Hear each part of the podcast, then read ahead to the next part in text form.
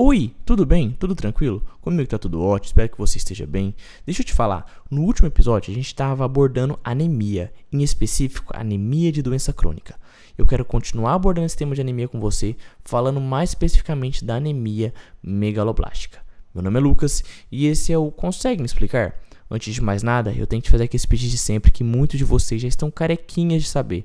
Se você não consegue, consegue explicar aqui no Spotify, no Cashbox, por favor, cogite seguir. Basta você clicar nesse botãozinho de seguir para você estar tá recebendo todo domingo três novos episódios desse que é o seu, o meu, o nosso podcast. Além disso, convido você também a seguir a gente lá no Instagram. O Instagram do Consegue Explicar é o arroba consegue me explicar arroba consegue me explicar. Claro, se gostar desse episódio, compartilhe com todo mundo. E se possível, aí no Spotify tem como você classificar o podcast em 5 estrelinhas. Por favor, dessas 5 estrelinhas que vai estar ajudando e muito a gente. Certo?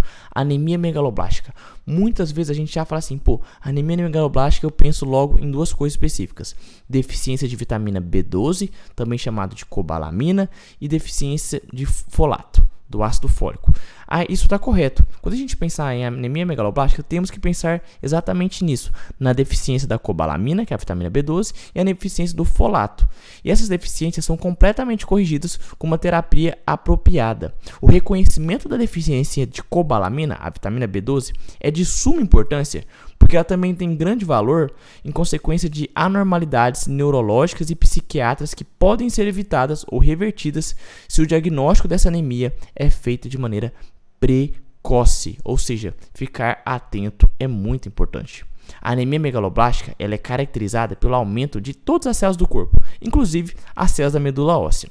Nessa anemia, vai ocorrer a diminuição da capacidade celular de sintetizar o nosso famoso ácido desoxirribonucleico, o famoso DNA. Isso vai ocasionar anormalidades hematológicas no sangue periférico e na própria medula. A gente sabe que para uma síntese normal do DNA e da hematopoese são necessárias duas vitaminas: a vitamina 9, que é conhecido como ácido fólico, e a vitamina B12, que é a cobalamina.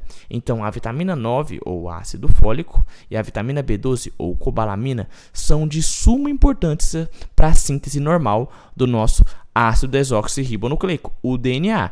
E o ácido desoxirribonucleico é muito importante porque o nosso corpo depende do DNA para muitas coisas. O DNA está em tudo. Essas duas coisas, a vitamina 9 ou ácido fólico e a vitamina B12 ou cobalamina, são importantes então para o DNA e para hematopoiese. Se haver deficiência desses dois fatores, vitamina B12 e ácido fólico, vamos ter deficiência na produção do DNA. Tranquilo? Beleza? Lembrando que a deficiência da vitamina B12 leva a outros transtornos. São eles como neurológicos, cardiovasculares e hematológicos e pode interferir diretamente no metabolismo da hemocisteína e na metilação do organismo. Tranquilo? Até aí? Beleza, né? Sossegado. Lembrando também que a vitamina B12 tem relações, é, o diagnóstico precoce dela evita problemas neurológicos e psiquiátricos. Até aí, tudo bem, sossegado, né?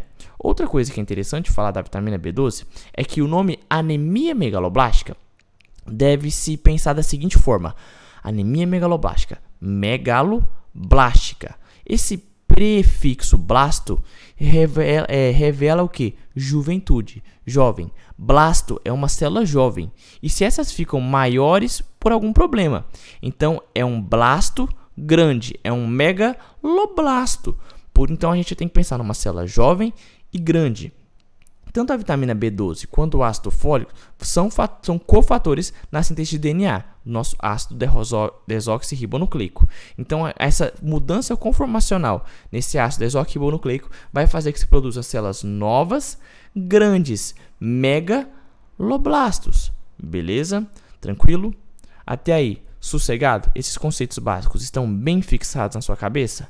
Então a gente tem que sempre lembrar: pensar em megaloblástica é pensar em deficiência de vitamina B12 e vitamina 9, que é mais comumente chamado de ácido fólico. Sossegado, né?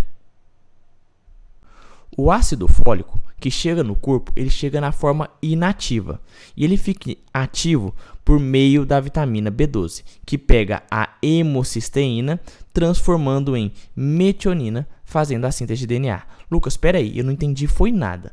é o seguinte: você tem que pensar ah, da seguinte maneira: você absorveu ácido fólico por meio da sua alimentação. Esse ácido fólico que vai entrar no seu corpo entra de forma inativa. E é bom que ele entre de forma inativa? É interessante, porque ele vai ser ativado. Vai ser ativado por quem? Pela vitamina B12, pela cobalamina. A cobalamina, então, é responsável por ativar o ácido fólico. Tranquilo? Beleza?